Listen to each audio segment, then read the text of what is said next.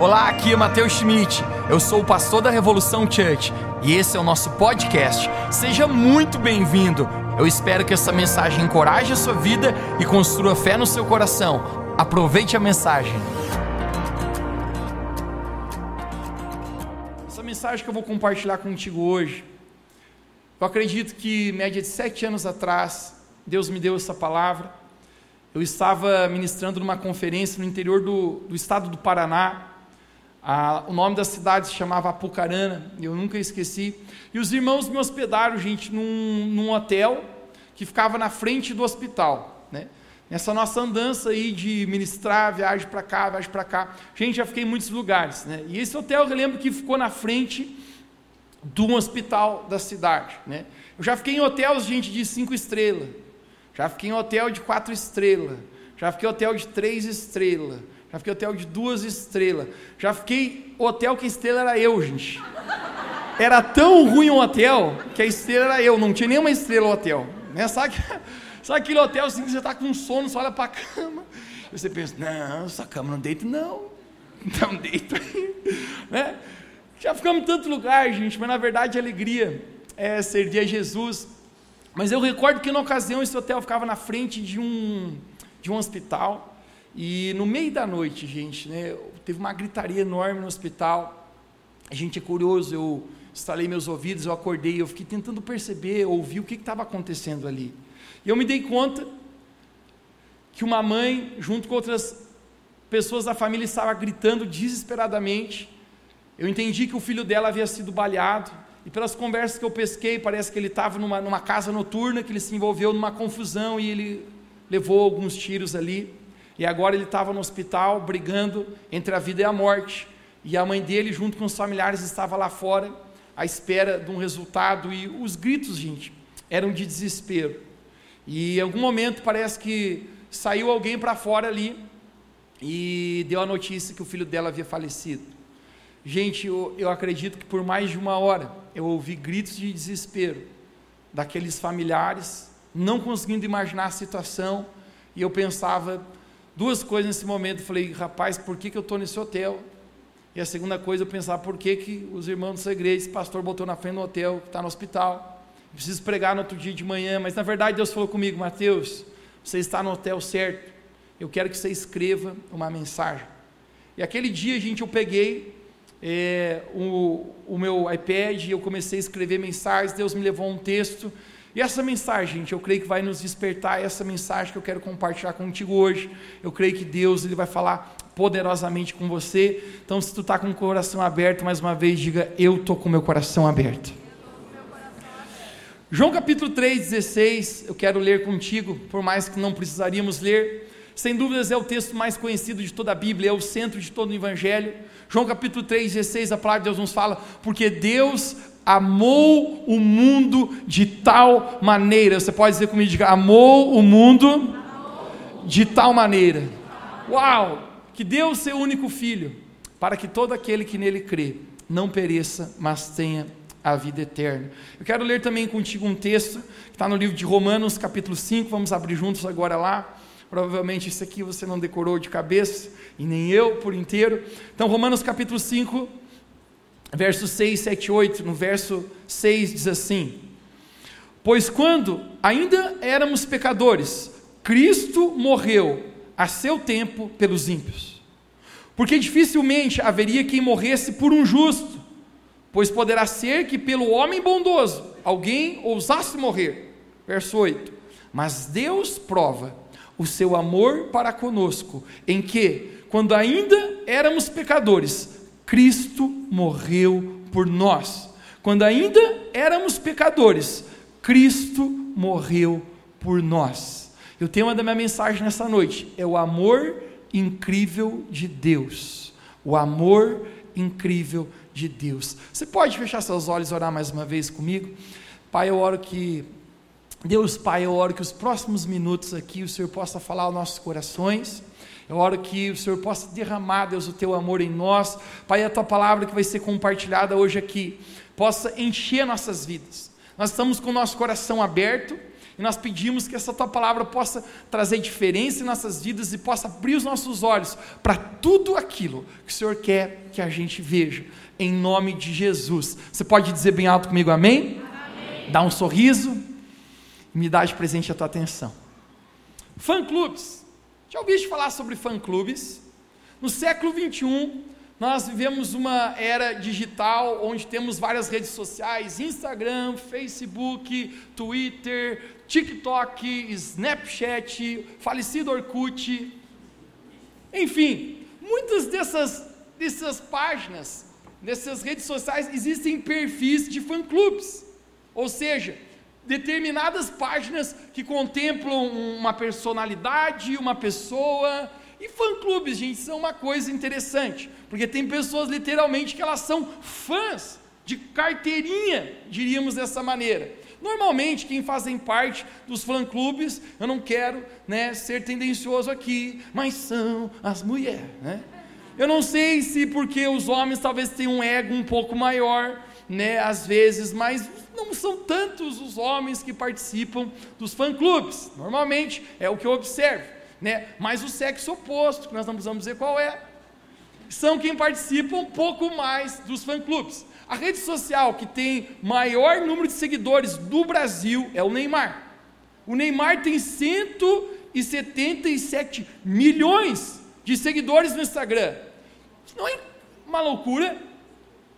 Tantas pessoas acompanhando cada passo dele, tudo que ele faz, o que ele posta e, e é tão louco que existem pessoas literalmente apaixonadas por uma pessoa e dizem até: é o amor da minha vida, eu vou casar com ele. E ele nem conhece. A primeira vez na minha vida que eu me deparei com fã-clubes, né, foi estranho. Eu estava aqui na nossa cidade de Lages, né, a capital do turismo rural. E eu me lembro eu passando na frente de um hotel e eu vi um monte de gente. E tinha muitas mulheres ali. E quando eu estou passando ali naquele momento, né, a gente é curioso, eu perguntei assim, por que, que vocês estão tudo aí? E uma menina falou assim, tu não sabe? Eu falei, não. Ela falou, quem está aqui? Até hoje eu não sei quem é esse ser. Mas ela falou assim, ó, é o Henri Castells. Olha, alguns sabem quem é aí, né? Não sei quem é até hoje, nunca pesquisei. E eu falei, Henri o quê? O único Henri que eu conheço é o Henri Cristo né? Que era meio doido assim, estava nos programas. Aquela época, né? Sempre aquele cara que dizia que era o Cristo, meio doido, o Henrique Cristo. Eu falei, o Henrique, ela, Henrique Castells. Ele está lá em cima. Gente, era incrível. Porque todo o Henrique Castells, ele aparecia assim na, na, na sacada, ele fazia assim, quando ele fazia, tudo assim, começava abaixo. Ah! E eu ficava olhando, rapaz, eu estava impressionado com aquele negócio. Eu pensando, rapaz, quem que é esse Castells? E de repente, gente, esse rapaz, né, sei lá quem é, esse, devo pesquisar hoje à noite, até hoje nunca pesquisei. Esse tal do Henrique Castells, ele decide jogar uma toalha de rosto. Ele pega assim a toalha de rosto, porque eu também estava lá embaixo. Né? Não vou dizer para você que eu estava no fã clube, né? Mas eu estava pensando, sabe que joga dinheiro esse cara, né? Estamos olhando, muita gente, curioso, a gente não tinha muito o que fazer. E ele pega a toalha de rosto assim, ele passa dele assim, ó. E as mulheres lá embaixo estão enlouquecidas. E aí, gente, esse cara joga a toalha. Gente céu, eu achei que ia dar uma guerra naquele negócio. Porque todo mundo começou a enlouquecer. E o vento fez um pouquinho com a toalha assim. E ela foi dar no meio da rua. Gente, as mulheres brigando pela toalha. Não, não, sem dar valor à vida. Se passa um carro na hora, atropela todo mundo. Mas literalmente, gente, eu me lembro que deu uma briga entre duas, e uma puxava, outra puxava, outra pegou, e outra falou assim: Eu peguei a toalha do Henry Castells, e ela passava nela. A toalha, eu falei: Gente, que loucura é essa? E uma falou assim: Tu pode ter pego a toalha, mas quem vai casar com ele sou eu. Uma loucura, gente. Você diria o que para uma pessoa assim? Você diria: Minha filha, isso não é saudável. O Henrique Castells nunca vai casar com você. Você gostar dele, do trabalho dele, legal. Mas esse amor platônico, isso não vai acontecer, não vai ser respondido, não, não, não vai dar certo isso aí. Não é saudável. Como você aconselharia uma pessoa dessa maneira. Conecte-se comigo. Você já leu João capítulo 3, 16 e se sentiu assim em relação a Deus? Porque Deus amou o mundo de tal maneira. Que tal maneira é essa? Não conseguimos usar uma, uma tradução para o português da mesma palavra que, que, existe no grego, então a melhor palavra foi tal maneira, uma, é uma maneira que ninguém consegue compreender a maneira o qual Deus amou o mundo.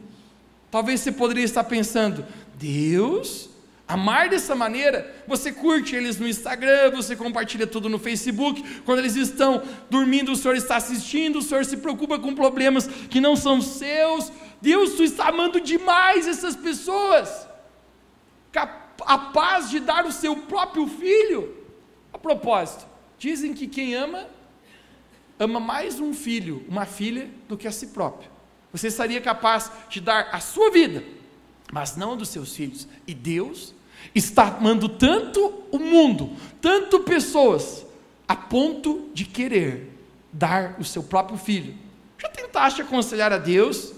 Deus, você sabia que essas pessoas que estão te amando, muitas delas jamais irão te corresponder? Deus, você sabia que muitas dessas pessoas nunca vão responder ao seu amor? Isso não é saudável, Deus. Você precisa ser mais seletivo com os seus sentimentos. Amar pessoas que respondem a ti, tudo bem, mas tem pessoas que falam muito mal de ti, e você está a ponto de dar a vida do seu próprio filho. Tu sabes disso, Deus? A palavra de Deus fala: Deus amou o mundo. Você pode dizer comigo: Deus amou o mundo. Essa palavra mundo, traduzida do grego, significa uma sociedade, uma cultura pecadora. Gente, e é isso que nós somos, tão pecadores, tão ímpios. E como nós acabamos de ler no texto de Romanos capítulo 5, porque Deus deu a sua vida, Jesus deu a sua vida por ímpios. Poderia ser que por um justo alguém se animasse a morrer. Gente, mas todos nós éramos inimigos de Deus, pecadores, mas mesmo assim, Deus nos amou tanto, capaz de enviar seu único filho Jesus para morrer naquela cruz em nosso lugar. Deus, você sabe que talvez isso não seja saudável, que tem pessoas que jamais corresponderão ao seu amor? Sim, Deus sabe. Deus, no seu atributo de onisciência, Ele sabe todas as coisas. A Bíblia menciona que Deus ele sabe tudo sobre nós, até mesmo antes de as palavras saírem da nossa boca, Deus já sabia o que nós iríamos falar. Deus não está preso a uma dimensão de tempo, então Deus conhece o passado, o futuro e o presente. Deus sabe. E você sabia que Deus ama com mesma intensidade até mesmo aquelas pessoas que nunca irão responder ao seu amor. Uau! Deus ama da mesma maneira. Agora nós somos seres recíprocos. Deixe-me falar para você, nós precisamos de reciprocidade. É assim que nós funcionamos. Eu preciso de reciprocidade. Numa relação de amor é essencial reciprocidade. E eu quero mostrar isso aqui para você hoje. Eu preciso, né, é, três voluntários aqui. Eu preciso duas garotas e, do, e um rapaz. Então pode ser as duas irmãs aqui, né? Deus abençoe. Sentou na primeira fila, né? Você já me ajudou de manhã, Fernando, então vem aqui de novo, que você é o galã da Revo hoje, né? Sobe aqui. Gente, é necessário reciprocidade. Vamos pensar aqui. Nós temos duas garotas, né? E, e esse rapaz maravilhoso aqui. E você, de cinza, ama este homem de todo o seu coração. Você pensa que você gostaria de casar com ele. Né? Então, você olha para ele e diz: Eu amo você. e ele fica balançando a cabeça, pois é.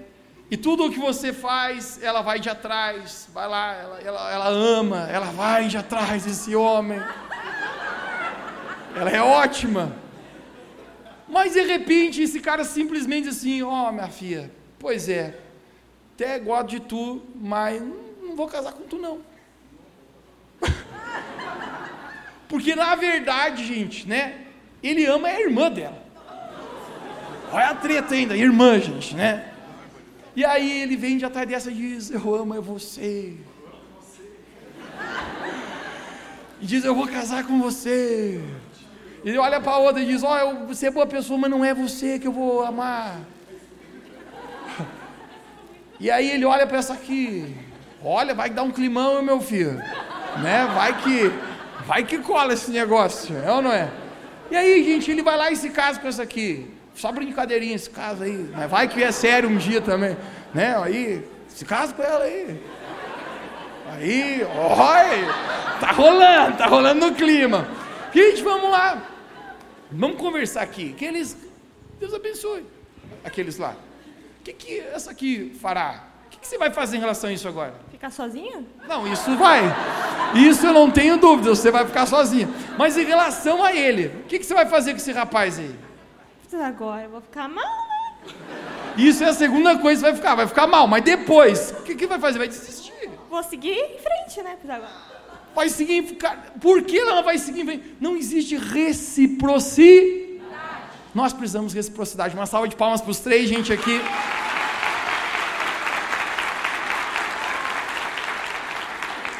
Eu até achei que olhei um climinha aqui. tô brincando, gente. Desculpa, desculpa. Tô brincando. Sou meio pra vocês. Você consegue imaginar que tem muitas pessoas que jamais irão ser recíprocas a Deus? O que, que essa garota acabou de falar? Eu vou seguir. Eu vou parar de amar. Por quê? Porque não existe resposta de amor. Deus mesmo tendo pessoas que nunca responderão o seu amor, Ele continua amando. Ele continua com esse amor tão incrível. Esse amor de Deus, gente, é tão ilógico, tão grande, tão de maneira que a gente não consegue entender, a ponto de Deus nunca parar de nos amar. 1 João capítulo 4 diz: Nisso nós conhecemos o amor de Deus. Não que nós tenhamos amado Deus, mas porque Ele nos amou. Pessoas ímpias, pecadoras, pessoas ruins, mas Ele ama tanto, a ponto de dar o seu único filho. Amor. Deus é amor. Esse amor incrível. O tema recorrente dessa vida é amor.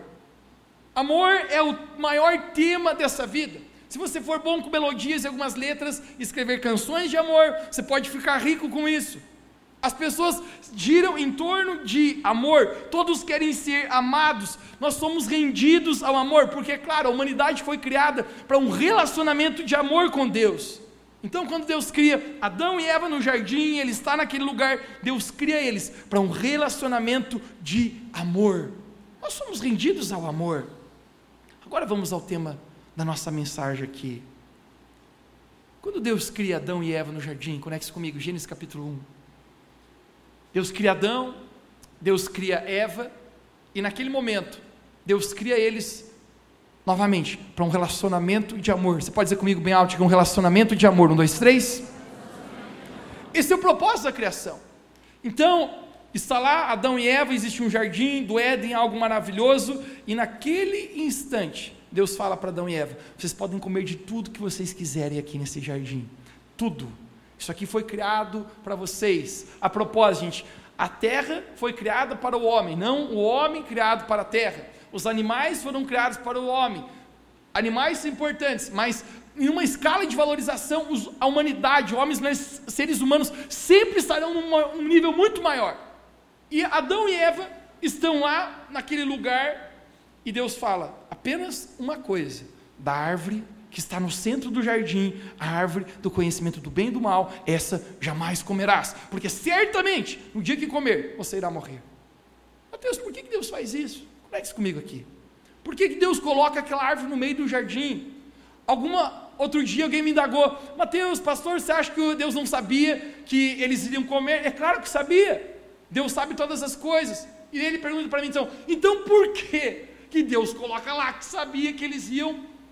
E aí está a questão do amor, do relacionamento de amor. Porque o que, que é o amor se não tiver um livre arbítrio? O que é o amor se não existir poder de escolha? de reciprocidade em amar. Nós não temos dúvida de como Deus nos amou, como Deus amava Adão e Eva. Mas a pergunta é: qual é a escolha de Adão e Eva em ser recíprocos, em escolher amá-lo em reciprocidade também ou não? Você conhece a história? Adão e Eva Naquele jardim, eles decidem desobedecer a Deus e eles comem da árvore do conhecimento do bem e do mal. Naquele momento, você sabe, três mortes passam a acontecer. A primeira morte espiritual, porque Deus é um Deus santo e antes o homem tinha divindade de Deus, ele foi criado à sua imagem e semelhança, mas agora o homem se torna pecaminoso, então ele tem uma natureza caída. Então, por causa disso, existe um buraco, uma separação, porque se Deus é santo e Deus não pode estar onde está o pecado, a Bíblia fala que nele não existe trevas nenhuma. O homem está debaixo de trevas de pecado, existe um buraco buraco, uma lacuna, um muro, um abismo que não pode mais o homem ter comunhão com Deus. E agora? O que acontecerá? Glória a Deus, porque um dia Deus daria, por amor a nós, seu único filho Jesus Cristo, para ser a graça de Deus, o mediador entre Deus e os homens, para quebrar esse muro, para fechar esse buraco, para que todos nós pudéssemos ter livre acesso à presença de Deus. Quantos aqui são gratos pelo amor de Jesus, por Deus ter enviado Jesus, seu Filho, para morrer na cruz por nós? Porém, 600 anos antes Jesus vir ao mundo, 600 anos antes, aproximadamente, de Jesus vir ao mundo, resolver o problema, ser a ponte, quebrar o muro, existe um profeta chamado Oséias. Você pode dizer esse nome comigo? Um, dois, três. Oséias. Oséias é um profeta mencionado no Velho Testamento. Ele vivia no norte da nação de Israel. Ele era muito conhecido. A propósito, Oséias profetizou durante o reinado de cinco reis. Durante cinco reis, Oséias ele está profetizando. Ele é o responsável espiritual da nação de Israel. Ele é um profeta. Ele fala a respeito do futuro ele vem logo após o profeta Amós, e, e nesse momento a nação de Israel havia se desviado dos caminhos do Senhor. A Bíblia fala que eles adoravam outros deuses, outros ídolos, e eles estavam longe do Senhor. E nesse momento, Oséias, ele recebe uma das tarefas mais bizarras que eu já vi alguém receber de Deus. A propósito, muitos profetas tiveram tarefas bizarras, mas Oséias, a missão dele é muito estranha. E nesse momento eu quero mostrar para você qual é a tarefa que Deus fala para ele. Em Oséias capítulo 1, no verso 3, eu quero lermos juntos aqui nessa noite. Se alguém está comigo junto aqui, diga eu estou junto. Oséias capítulo 1, verso 3, diz assim: Foi, pois, e tomou Gomer, filha de, de, de, de Blaim, e ela concebeu, e ele lhe deu um filho, no verso 2.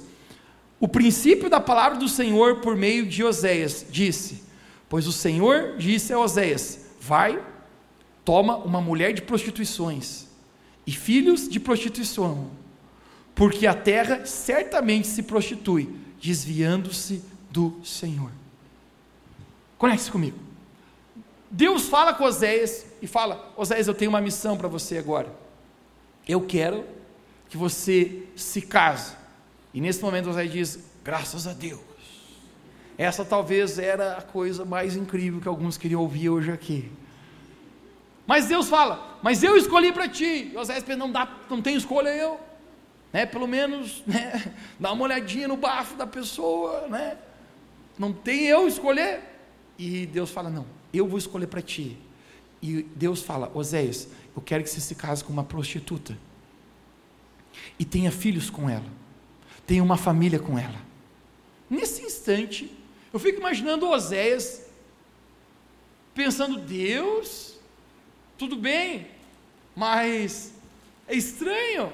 Eu sou o profeta da nação de Israel e está dizendo que eu devo casar e eu deveria ir lá na rua da vergonha, achar a minha esposa isso é insano, Deus. Quando eu chegar na igreja com elas, Oséias é tipo um pastor, um, um, um, encarregado espiritual, um sacerdote. Quando eu chegar, eles vão pensar: Meu Deus, Oséias, que escolha, irmão.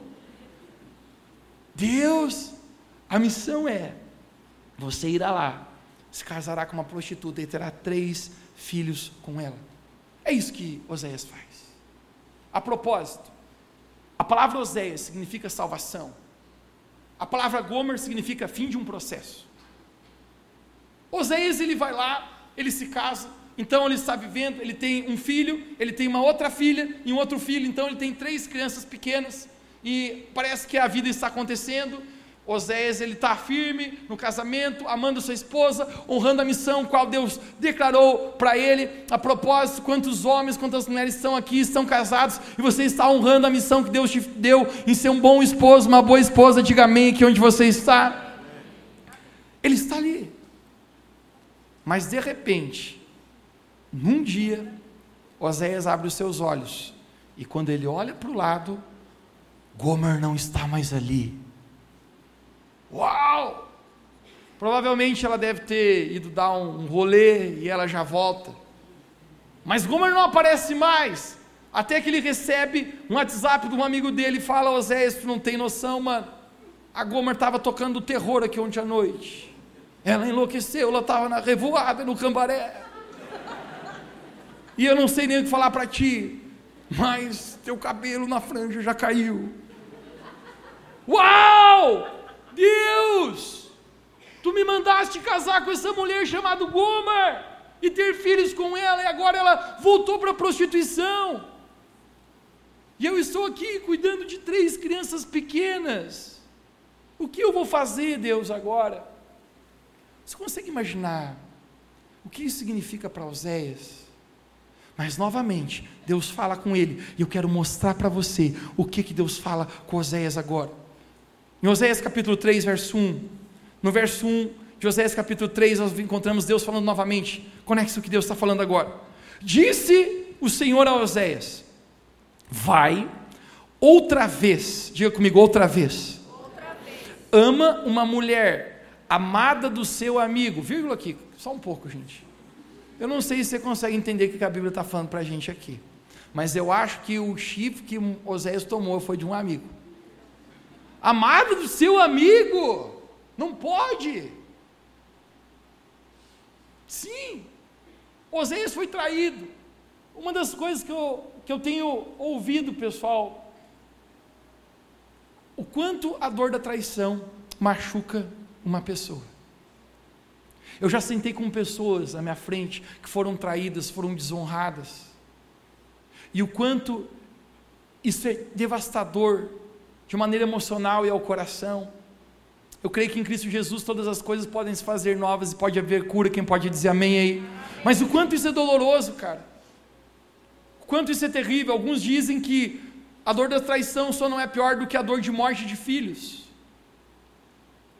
Oséias foi traído, talvez por um amigo valoroso. Nós não temos mais detalhes sobre isso, mas tudo que entendemos que Deus está dizendo, agora você vai e ama novamente essa mulher, que é amada do seu amigo. Continua o verso. E adúltera, porque obviamente ela havia adulterado, ela havia voltado para a prostituição. Assim como o Senhor ama os filhos de Israel. Você pode dizer comigo, assim como o Senhor ama os filhos de Israel. Esse Israel é todo mundo. Está dizendo, você vai amá-la novamente, da mesma maneira que Deus ama. Agora você consegue lembrar o contexto que eu expliquei para você agora há pouco? Os filhos de Israel, ou seja, a nação de Israel, havia abandonado ao Senhor. Eles viam feito ídolos para si, eles tinham adorado outros deuses, ou seja, eles tinham como se traído ao Senhor, prostituído ao Senhor, e ido para outros ídolos. Mas a Bíblia está dizendo: assim como Deus ama os filhos de Israel, ou seja, Deus continua amando eles, mesmo eles tendo deixado e abandonado o Senhor. E Ele está dizendo, Oséias, da mesma maneira que eu continuo amando, eu quero que você faça isso. Vá lá e ame Gomer novamente. Você consegue imaginar o processo doloroso que deve ter sido para Oséias? Lembra, ele é muito conhecido. Ele é conhecido por quase todos em Israel o, o seu Instagram não alcança o do Neymar, mas é muito parecido. Todos sabem a respeito de quem ele é. Você imaginou já a procura de Oséias, batendo em casas de prostituição, perguntando: Oh, a minha esposa Gomer está aí. E o cara dizendo: Mano, onde ela enlouqueceu aqui, mas não está mais aqui. Então ele vai em outro. Gomer está aí, entrando em lugares, talvez impróprios para um sacerdote, mas Oséias, ele está à procura da sua esposa, quão dolorida é essa busca. Mas no verso 2 do capítulo 3, Oséias encontra Gomer, eu quero mostrar para você. Ele diz: Assim eu comprei para mim tal mulher por 15 peças de prata e um barril e meio de cevada. Calma aí, espera aí. Oséias encontra Gomer. Existe uma grande chance de ele ter encontrado essa mulher amarrada num palanque, na indústria do sexo, se prostituindo e talvez agora ela existe, ela tem um dono e aquele cara está dizendo: o preço dessa mulher é isso. E Oséias está dizendo: não, ela é minha esposa. E ele está dizendo: não importa quem você diz que é, o preço dessa mulher é 15 moedas de prata e um barril e meio de cevada. Se você quiser, você pague por ela. E a Bíblia fala que Oséias paga por Gomer. Ele retira ela, ele compra ela. Você consegue imaginar o que essa cena? Quanto custa? 15 moedas de prata e um barril e meio de cevada. E Oséias compra aquilo que já era dele, já era a sua esposa, a sua mulher, e ele compra novamente. Aquelas pessoas da indústria do sexo queriam apenas usá-la, apenas é, usufruir dela, mas Oséias, Oséias a compra para poder amá-la e cuidá-la. Eu não sei se você consegue ver. Oséias é uma figura de Jesus. Não me leve a mal, mas Gomer é uma figura de mim e é uma figura de você. Porque é isso que nós fizemos com o Senhor muitas vezes. Quantas vezes nós abandonamos Jesus, nós o trocamos por outros ídolos, outros ídolos, pecados, nos afastamos do Senhor, e mesmo assim, Deus continua a nos amar, há mais de dois mil anos, Jesus veio a esse mundo e ele disse: quanto custa? Quanto custa? É a morte do Filho de Deus. E Jesus, ele vai e dá a sua vida por nós, para que a gente pudesse ser salvo. Amém. Quanto custa? A morte do Filho de Deus. Isso é tão incrível, porque 600 anos antes de Jesus vir ao mundo, Deus escolhe esse profeta Oséias para pregar o que um dia o próprio Deus, através de Jesus, faria por nós. A Bíblia fala que a terra é propriedade do Senhor e tudo que nela é. Ou seja, todas as pessoas são propriedades do Senhor, mas mesmo assim, Jesus ele vem e ele compra por aquilo que já era dele. Jesus, com seu amor incrível por nós, ele dá a vida em nosso lugar. Quanto custa? Você consegue imaginar os olhos de Oséias se encontrando com o de Gomer? Talvez ela baixe a cabeça e ela pensa: eu traí ele, eu abandonei nossos três filhos, mas ele ainda insiste em me comprar, ele ainda insiste em me amar, mesmo eu não tendo sido recíproca, ele continua me amando. E as palavras de Oséias agora são incríveis, porque no verso 3, olha o que, que Oséias fala para Gomer. Desculpe, mas eu acho que eu não teria falado isso. Mas ele diz no verso 3, do capítulo 3, ele disse: Por muitos dias, por muitos dias viverás tu comigo, não te prostituirá mais, nem será a mulher de outro homem, assim também eu esperarei por ti. Oséias renova os seus votos de amor e de aliança com Gomer. A missão que Deus dá para Oséias é porque Deus queria mostrar exatamente o que Jesus um dia faria por mim e por você. Quando eu olho, cara, o quão eu já fui Gomer na minha vida. Nós éramos ímpios, pecadores. A Bíblia fala inimigos de Deus. Quantas vezes, assim como Gomer agiu com Oséias, eu já agi com Jesus. Deixando Jesus, criando meus próprios deuses, meus próprios ídolos, minhas próprias maneiras de viver, meus próprios achismos, minhas próprias crenças do jeito que eu deveria viver minha vida, e não respondendo em reciprocidade a esse amor de Jesus por mim. Mas Jesus, com seu amor, Ele sempre continua a nos amar. Você consegue entender, igreja, o quanto Deus nos ama? O quanto Jesus, Ele nos ama? Capaz de, mesmo quando o amor não ser recíproco, continuar a nos amando. Nesse momento, Osés está perante Gomer. Eu quero que você imagine a cena.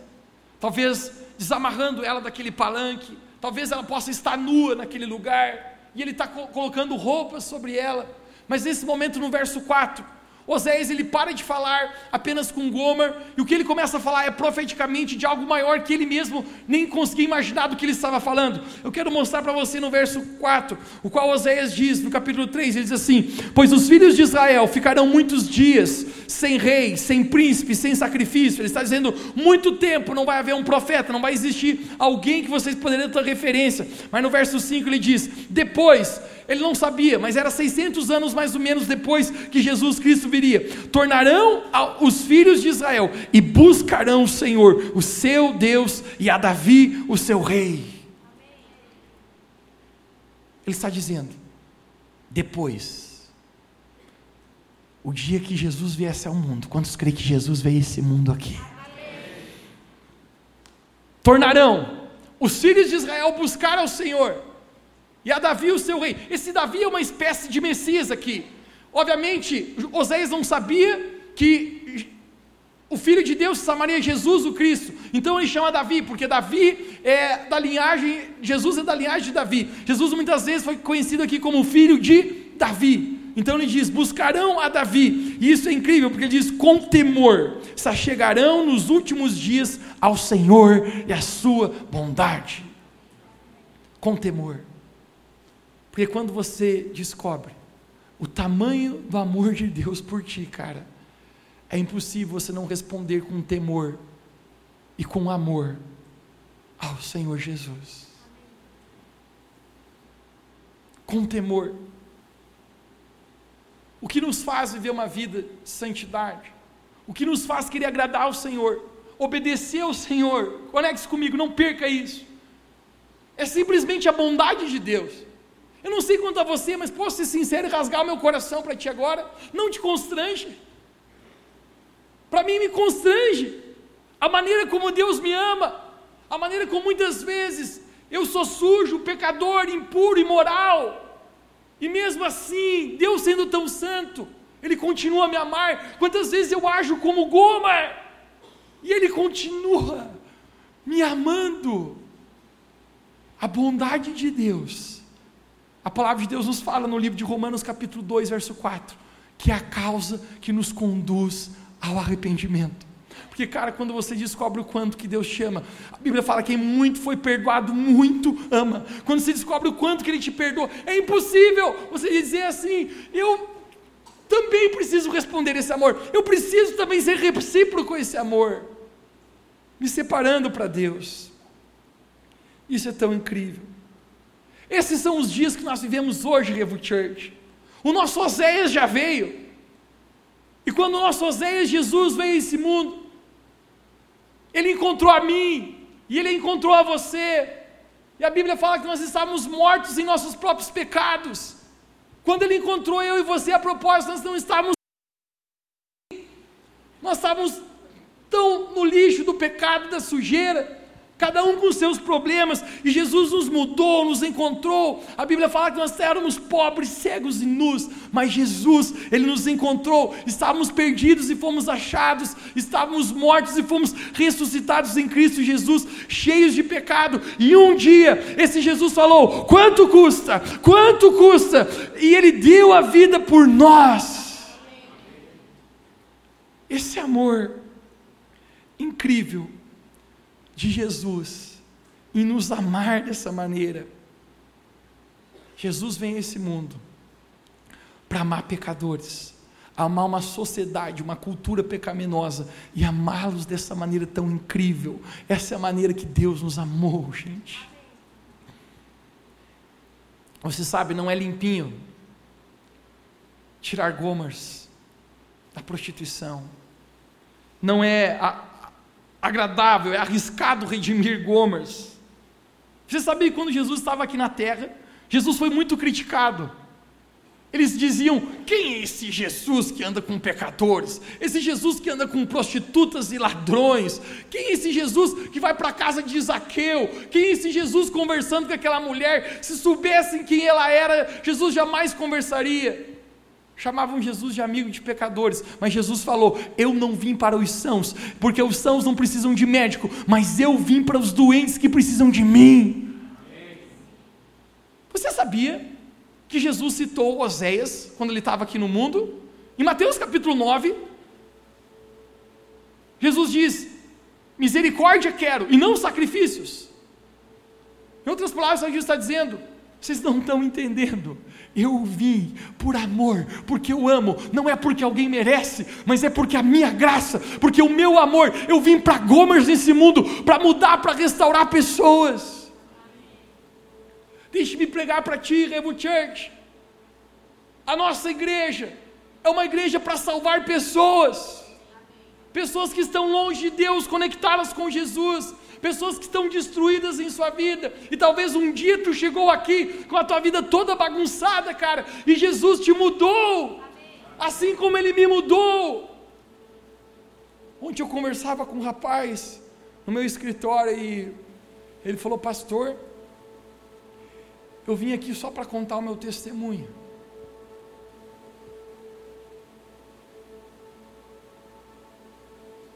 Ele falou: quando eu tinha 13 anos de idade, eu fui abusado sexualmente por um vizinho. E naquele momento ali, eu, eu senti que eu perdi o valor que eu tinha por mim mesmo. Eu não tinha mais uma identidade. Eu comecei a ter tendências homossexuais, ele falou para mim. Eu não tive um pai que cresceu perto de mim. Eu nem sabia se eu tinha um futuro, eu ouvia palavras duras que eu não ia ser ninguém na vida de um tio. E a minha vida era só uma desgraça. Eu entrei em depressão, eu tinha vontade de morrer, ele falava para mim. Ele falou: Eu estou vindo nessa igreja há quase um ano. Eu nunca falei para o Senhor isso.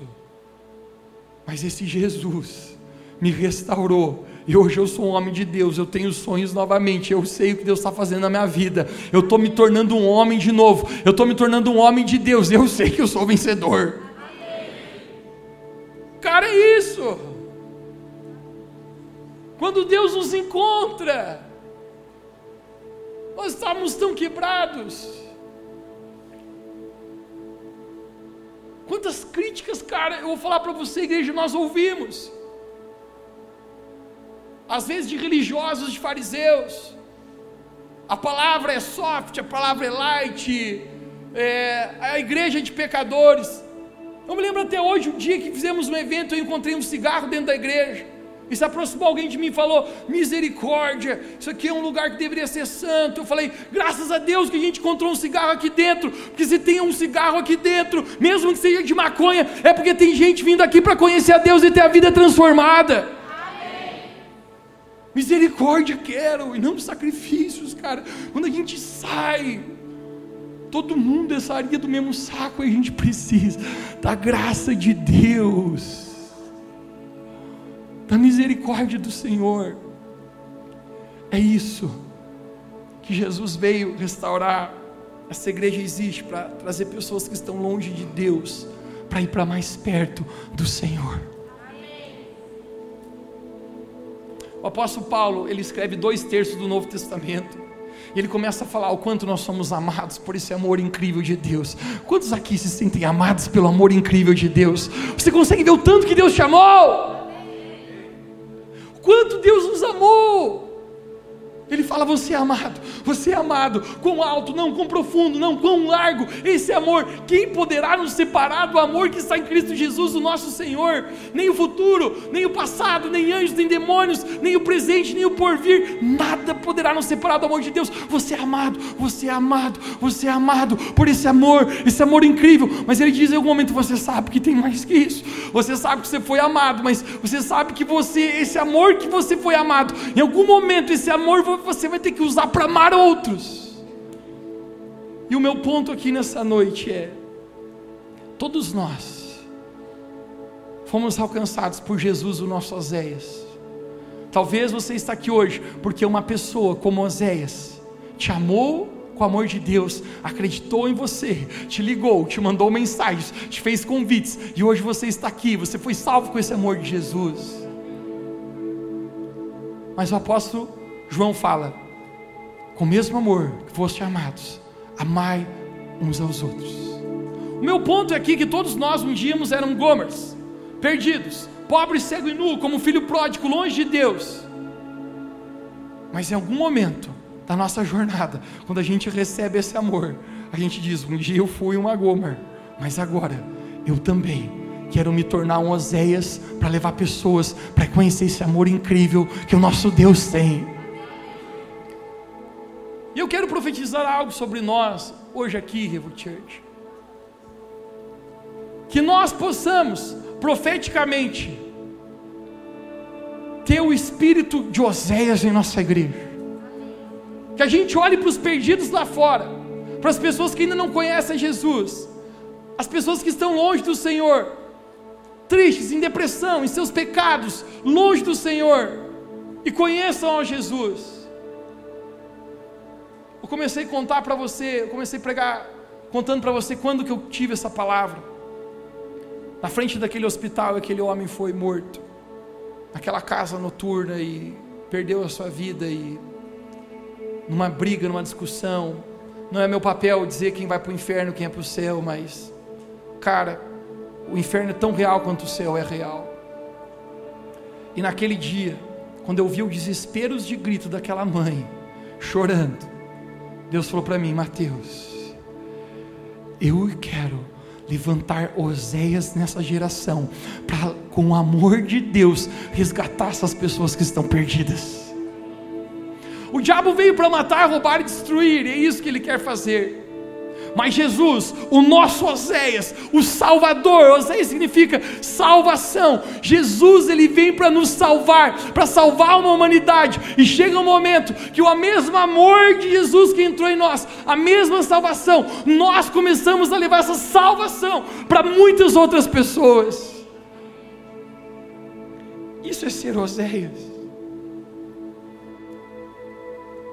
Quando começamos essa igreja, ainda éramos um projeto social. Havia aberto um grupo de adolescentes e não existia o Revo Adélis ainda. Encontrei alguns adolescentes nesse bairro bem pobre, qual nós ajudávamos. Eles já novos tinham problemas com drogas, com crack. Existia um rapaz em, em especial que os seus próprios pais também eram drogados. E todo sábado à tarde, das duas às três da tarde, eu reunia eles para compartilhar sobre Jesus, sobre a palavra de Deus, e que Jesus é o caminho, a verdade, a vida, e quanto a gente precisa desse Salvador. Eu recordo como se fosse ontem. Chegou um desses sábados que ninguém apareceu. Eu estava esperando ali, passou 5 minutos, 10 minutos, 15 minutos, 20 minutos, 25 minutos e ninguém aparecia. E eu pensei, talvez isso é uma grande coincidência que justamente hoje ninguém de todos apareceram. Paciência, fazer o quê? Quando eu estou indo embora da casa que nós reunimos ali, eu encontrei uma senhora, ela falou: Mateus, Mateus, ainda bem que eu te encontrei. Eu falei: Por que, tia? Conta aí. Ela falou: os guri, os guri, os guri que se reúnem aqui, eles estão todos drogados. No jardim de trás de uma casa. Eles estão com uma música muito alta. Eles estão lá muito drogados. Eles estão, eles estão feios na foto, Mateus. E eu ouvi aquelas palavras daquela mulher. Eu falei: só Jesus na causa. Eu entrei no meu carro, eu estava dirigindo, e eu me lembro que Deus falou comigo: Oséias, Salvador, precisa ser um Oséias. E eu falei: Amém, Deus, a gente está tentando, estou tentando reunir eles, mas o fato é que hoje todo mundo está drogado, estão tudo louco, é que a, a senhora falou. E eu falei: Não tem o que eu posso fazer hoje. E Deus falou comigo: Por que você não é um Oséias, você não vai de atrás deles? Eu falei: Deus, estão tudo drogado. Gente, e naquele dia Deus me deu uma ideia. Deus me deu uma ideia. Uma ideia de comprar dois litros de Coca-Cola e levar para eles. Porque eu acho que até drogado toma Coca, irmão. Todo mundo gosta de Coca. Eu fui até o posto de gasolina rápido. Eu falei, vê dois litrão de Coca. Eu falei, deu uns 15 copos aí descartável. Eu peguei, botei no meu carro, fui em direção lá. E quando eu cheguei, era uma, uma favelinha, descia uma escada. Quando eu estou chegando ali com aquelas cocas ali, e eu nem sabia como ia ser, mas o meu coração é, cara, eu tenho que ajudar esses caras, eu preciso ser um Oséias, eu não posso ser indiferente, a pessoa se perdendo, indo para o inferno, sendo com a vida destruída, e eu tendo esse amor que eu fui alcançado por Deus, apenas reter isso em mim. Eu não sou criado para ser uma represa, mas para ser um rio que jorra. E eu estou indo naquele lugar, gente e de repente tem dois caras grandão assim. E um falou para mim assim, muito marrenta, falou: O que, que você vai fazer aqui, Branquelo? Eu falei, eu me perdi assim, fiquei nervoso. Eu falei, eu, vou, eu só trouxe coca para galera. Ele falou, coca é o caralho. Entendeu a palavra? Eu falei, não, é só uma coca, prometo. Ele falou, você não vai entrar aqui não. E eu assustei, e eu pensei, eu vou apanhar aqui, isso sim. E quando eu estou ali, eu, eu, os caras começaram a me indagar, o que, que você veio fazer aqui de verdade, não sei o que, tu é tira, tu é não sei o que. Eu falei, não, eu só estou comprando coca. E de repente, quando eu estou ali, um cara, ele, eu não sei onde ele aparece, mas era um dos conhecidos, ele falou assim, deixa o cara passar aí. Esse é o cara que fala de Deus. Eu falei, é, eu sou o cara que fala de Deus. Deixa eu passar aí, rapaz. Ele me deu um alívio, sim. O cara ficou me olhando, é, pode passar. Quando eu cheguei atrás da, daquela casa, gente, eles estavam com uma música muito doida. Todos drogados, cara.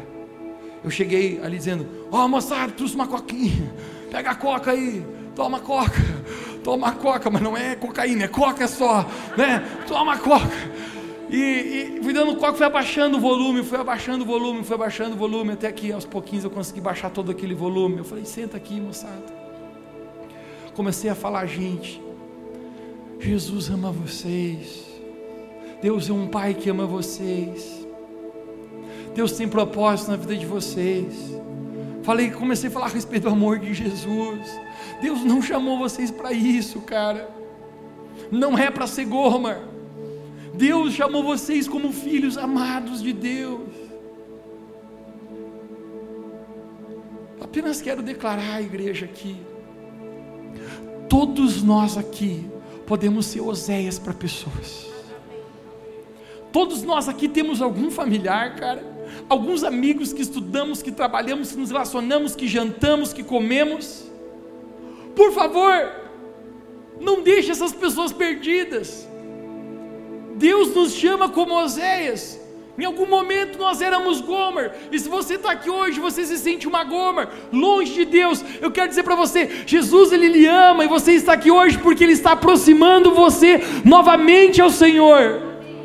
Mas se você já foi alcançado com esse amor, hoje tem uma progressão que Deus quer fazer com a sua vida em te tornar um Oséias, um Salvador, um mensageiro para essa geração. E assim eu declaro sobre a nossa igreja Revo Church que nós sejamos pessoas que salvas Israel, que salva Lages, que salva os lugares onde Deus nos coloca. Essa é a nossa palavra, essa é a nossa declaração em nome de Jesus, porque Deus amou o mundo, a nossa vida de tal maneira que enviou seu único filho e há mais de dois mil mil anos atrás ele disse: Quanto custa? Quanto custa? E Ele deu a vida dele por nós, para que todo aquele que nele crê não pereça, mas tenha vida eterna. Para que fosse salvo. Alguém aqui foi salvo por Jesus.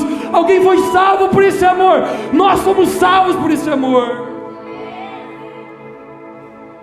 Isso mexe o nosso coração, a ponto de dizer obrigado, Deus, pelo teu amor incrível. Fique de pé onde você está essa noite, para a gente fingir de conta que está acabando.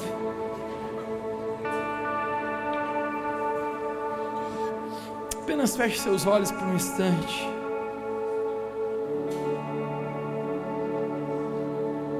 Espírito Santo, eu quero te agradecer pelo teu grande amor por nós.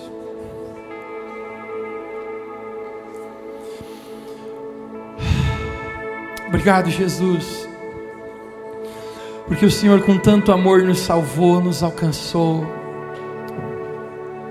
Nós estávamos mortos em nossos próprios pecados, mas a seu tempo, como nós lemos hoje aqui, Cristo morreu por nós para nos salvar, para nos amar, para ser uma ponte entre nós e Deus Pai. E hoje, Deus, eu quero orar que cada um aqui possa ser atraído por esse amor.